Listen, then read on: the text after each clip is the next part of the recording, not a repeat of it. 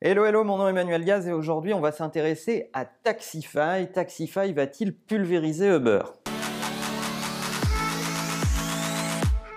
Taxify, c'est la nouvelle startup à la mode qui vient de se lancer sur le créneau des VTC. Je ne vais pas vous présenter Uber, mais c'est marrant de se rendre compte que Uber qui reprend la parole, ou plutôt qui prend la parole en communication avec une campagne télé, une campagne digitale, etc., pour faire un peu un monde honorable d'ailleurs, puisqu'ils disent, euh, en gros, on a compris qu'on ne savait pas grand-chose et qu'il faut écouter nos utilisateurs il était temps, surtout après avoir eu un CEO assez capricieux qui a défrayé la chronique euh, et qui a géré sa boîte euh, des fois un petit peu bizarrement, on voit arriver des acteurs euh, qui veulent se farcir Uber. C'est le cas de Taxify, dont on vous mettra le lien dans la description, qui vient de se lancer à Paris. Alors qu'est-ce que Taxify? C'est exactement le même service que Uber, même proposition de service.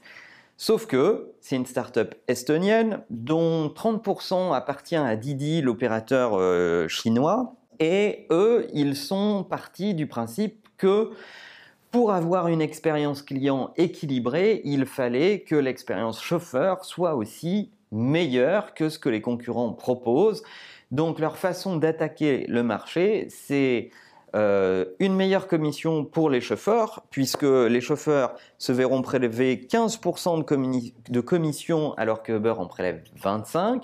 Donc normalement, ils vont attirer des chauffeurs euh, en masse. De l'autre côté, des courses qui coûtent moins cher que Uber pour essayer de capter des clients, puisqu'on le sait, ce business, si on veut qu'il fonctionne, il faut qu'il y ait des clients et des chauffeurs. Si vous avez trop de clients, pas assez de chauffeurs, le temps d'attente est trop élevé et ça marche pas. Et si vous avez plein de chauffeurs et pas de clients, vos coûts de fonctionnement sont trop élevés. L'autre originalité, l'autre angle d'attaque de Taxify par rapport à Uber ou aux autres VTC, c'est que Taxify s'adresse aussi aux chauffeurs de taxi en disant vous pouvez euh, prendre l'application Taxify et euh, devenir chauffeur Taxify alors que vous êtes euh, un chauffeur de taxi classique. Donc ne vous étonnez pas de voir arriver un taxi classique si vous avez booké un Taxify ça, c'est plutôt malin. On sait que Uber avait essayé ça pendant un moment. Je ne sais plus si ça existe ou pas encore dans l'application, euh, mais on les avait sentis hésitants là-dessus. Taxify, de leur côté, eux, ils y vont de bon cœur en disant, voilà, nous, il euh, n'y a pas de problème, on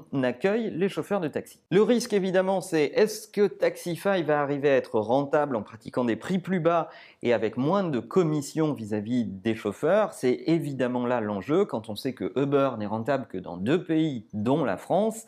On peut éventuellement en douter, en tout cas la tactique est sûrement maligne pour, dans un premier temps, choper de nouveaux clients. Ce que je trouve particulièrement intéressant, c'est l'équilibre entre l'expérience dite employée, entre guillemets, en tout cas vis-à-vis -vis de leur chauffeur, et l'expérience client, de se dire comment on va profiter de ce qu'ont fait les autres ouvreurs du marché VTC et les autres applications pour essayer d'amener un écosystème plus équilibré dans ce qu'on propose aux chauffeurs et ce qu'on propose aux clients, et donc essayer de faire en sorte que l'expérience client par voie de conséquence soit meilleure. Vous savez que c'est une conviction profonde que j'ai et qu'on a chez Imakina, euh, que l'expérience client est meilleure quand l'expérience employée est elle-même meilleure.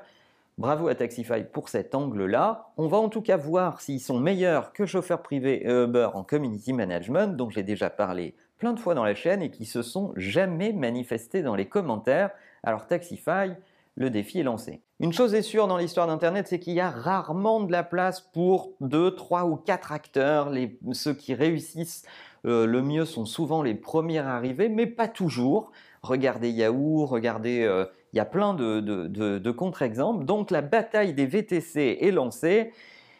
Est-ce que Taxify va vous donner une meilleure expérience? Qu'est-ce que vous pensez, vous qui fréquentez ou chauffeur privé ou Uber, de votre expérience client vis-à-vis de ces marques-là? Est-ce que vous êtes prêt à tester d'autres plateformes ou est-ce que vous avez été suffisamment fidélisé par votre plateforme de VTC habituelle? Racontez-moi ça dans les commentaires et en attendant, n'oubliez pas que la meilleure façon de marcher, c'est de vous abonner. À bientôt.